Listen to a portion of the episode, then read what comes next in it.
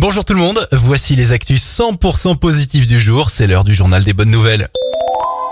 Direction les Deux-Sèvres avec cette très jolie découverte. Cécile, une employée de la déchetterie de Saint-Jean d'Angély, a sauvé des ordures des centaines de lettres d'amour.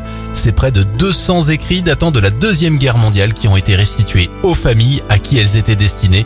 Magnifique. Bonne nouvelle si vous êtes amateur de chocolat, en manger rendrait plus intelligent. Selon des scientifiques et en vulgarisant un peu l'étude, le cacao présent dans le chocolat boosterait nos capacités cognitives et protégerait contre les maladies vasculaires.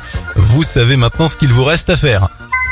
Enfin, si vous n'avez pas encore fait votre décoration de Noël et votre sapin, faites-le. Selon un psychanalyste, faire son sapin avant les fêtes nous rendrait plus heureux que ceux qui ne le font pas.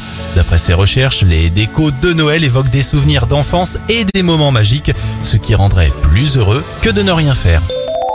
C'était votre journal des bonnes nouvelles. Il est disponible maintenant en replay sur notre site internet et notre application Radioscoop.